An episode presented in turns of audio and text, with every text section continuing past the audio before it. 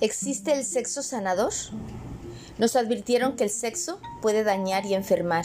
Nadie nos dijo que el sexo puede sanarnos. Al acariciar un cuerpo desnudo, estamos acariciando heridas que no vemos, heridas por situaciones de violencia o desamor, complejos con el propio cuerpo, inseguridades, tristezas, silencios, miedos. Podemos creer que somos la generación a la que el amor dejó de doler, o que hemos superado las estructuras de lo que llamamos amor romántico. Podemos fundirnos en una gran orgía para demostrar que hemos dominado el deseo y a la sexualidad. Pero mientras no podamos poner todo lo que somos con sinceridad y entrega, estaremos experimentando las superficies del placer. En los encuentros sexuales casuales debemos mostrarnos viriles, sabedores y despreocupados.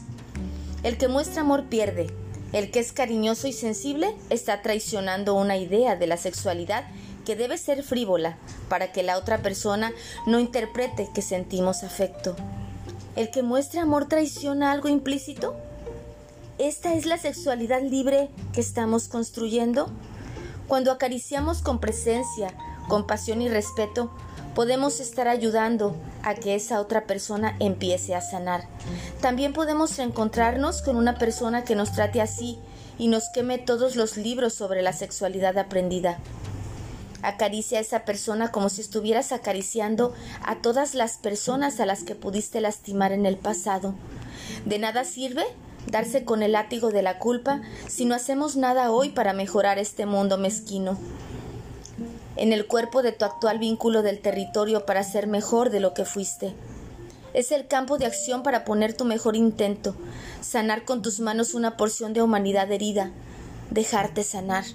En vez de preguntar cómo estuviste, si le gustó o si tuvo un orgasmo, preguntemos cómo te sentiste.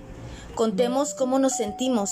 Demos espacio para no llevarnos heridas silenciosas, para pedir perdón, para recibirlo, para aprender, para abrazar al despedirse.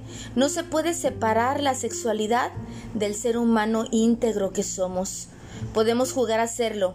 Podemos jugar a ser cuerpos que simplemente se frotan y que frotan genitales, que se encastran para llegar a un breve orgasmo, pero no podemos tirar nuestra sensibilidad junto con nuestras ropas. Que lo moderno no se transforme en frívolo. La sexualidad puede sanarnos como personas y como sociedad. Existe el sexo sanador medicinal, procreativo, sagrado y lúdico. Aún nos falta aprender sobre nuestra propia sexualidad.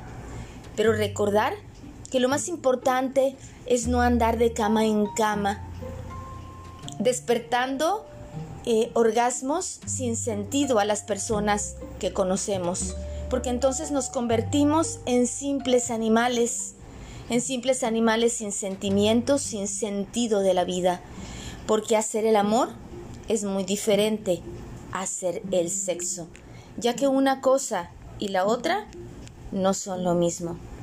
Y recordar que algunas personas aman el poder y otras tenemos el poder de amar. Sígueme en mis redes sociales como Lidia Sandoval y en mi página www.cancunlifegroup.mx.